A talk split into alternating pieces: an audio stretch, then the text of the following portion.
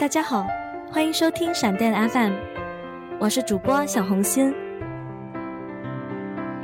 二零一四年只有三十多天了，我正在计时。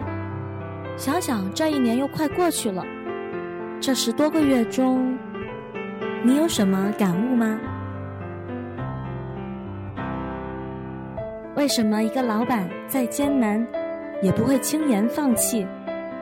而一个员工做的不顺就想逃走，为什么一对夫妻再吵、再闹、再大的矛盾，也不会轻易离婚，而一对情侣却为了一些很小的事情就分开了？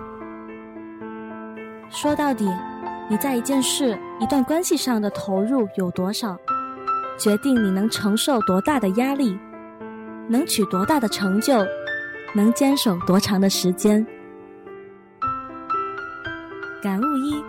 最难的不是别人的拒绝与不理解，而是你愿不愿意为你的梦想而做出改变。弟子问：师傅，你有时候打人骂人，有时候又对人彬彬有礼，这里面有玄机吗？师傅说：对待上等的人，直指人心，可打可骂。以真面目待他，对待中等的人，最多隐喻他，要讲分寸，他受不了打骂；对待下等的人，要面带微笑，双手合十，他很脆弱，心眼小，只配用世俗的礼节对他。感悟二：你受得了何种委屈，决定你能成为何种人。生活总是现实的，有人用悬崖来自尽，有人用悬崖来登极。一个不会游泳的人，老换游泳池是不能解决问题的；一个不会做事的人，老换工作是解决不了自己能力问题的；一个不懂经营爱情的人，老换恋人是解决不了问题的；一个不懂经营家庭的人，结几次婚都解决不了问题的。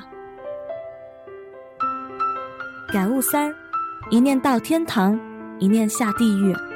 你的心在哪儿，你的成就就在哪儿。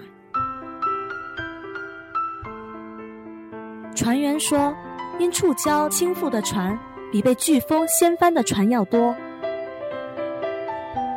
感悟四：人生许多关头，不在于抗风雨，而在于补漏洞。园丁说。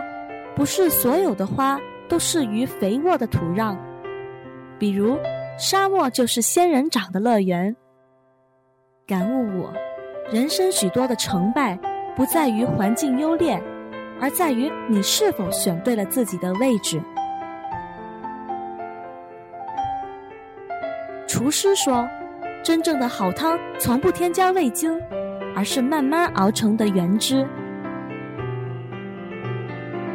感悟六，人生的许多档次不在于外在的包装，而在于内在品质。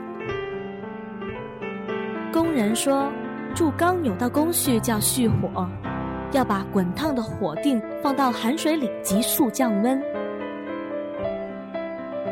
感悟七，人生的许多辉煌不在于狂热宣泄，而在于冷静凝结。摄影师说。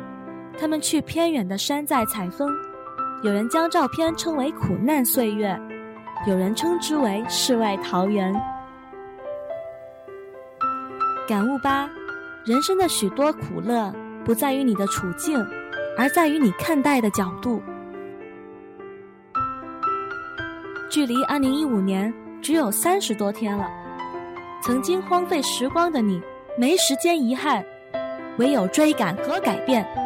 别让明天的你再讨厌今天不曾建立的自己，时间还来得及，就从现在开始改变吧。